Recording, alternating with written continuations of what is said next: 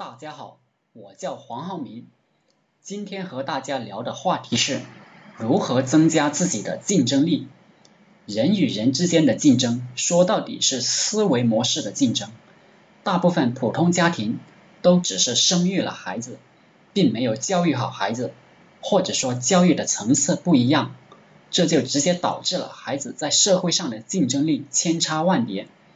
孙中山闹革命的时候。曾经把民众做过分类，大概的意思就是这个社会是由少数精英领导大部分芸芸众生的，精英阶层负责制定规则和在某些时候打破规则，芸芸众生就只要在规则内活动就行了。如果违背了规则，就会受到严厉的惩罚。家庭教育并不是百米冲刺式的短跑，而是一代一代的接力赛跑。每一代人积累到的经验，都会对他的后代有影响。孔夫子的后代就一直很牛逼，可以说原因就是孔夫子很牛逼。如果你生在了普通家庭，你的父母其实不能教会你什么有竞争力的东西，这不怪他们，因为他们也不懂。要求他们做到他们不懂的事情，岂不是太不讲道理了？但是。当我们明白这些道理的时候，我们想要在这个社会上有竞争力，就要自己教育自己，想办法多看书、多学习、多交有能力、有前途、学习能力强的朋友，尽全力去改变自己，争取给自己的下一代传道授业解惑，做一个有竞争力的父母。自己的起点不公平，没什么好抱怨的。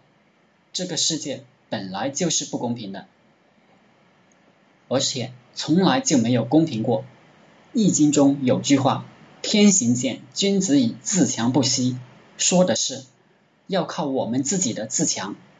我想这才是我们每个有志青年应该做的。如今的互联网恰好给了我们一个睁眼看世界的机会，我们可以利用互联网看到大部分我们能寻找到的有用的知识。思想来武装我们自己，增加我们的竞争力。通过互联网也可以结交一些有能力的人。可别去看电视剧、玩游戏，让互联网成了削弱自己竞争力的武器。我相信互联网才刚刚开始，你也可以进入互联网行业来赚钱。看当今中外富豪，多少人都是跟互联网挂上钩的。百度李彦宏。阿里巴巴马云、马化腾、马克扎克伯格、谷歌拉里佩奇等等，还有很多上市公司，五八赶集、京东百姓，哪个不是互联网出来的巨富？就我自己去过的一些证券公司、黄金公司、办公室装修公司、医疗集团，以前都是靠电话销售。现在都转向了互联网营销，而从事这个行业的人，基本上拼搏半年，月薪从四千到两万大有人在。如果你像我一样搞明白了玄机，自己组织个团队单干，如果你不是笨的出奇的话，赚点小钱花花还是能办到的。好了，今天的课程就分享到这里，谢谢大家。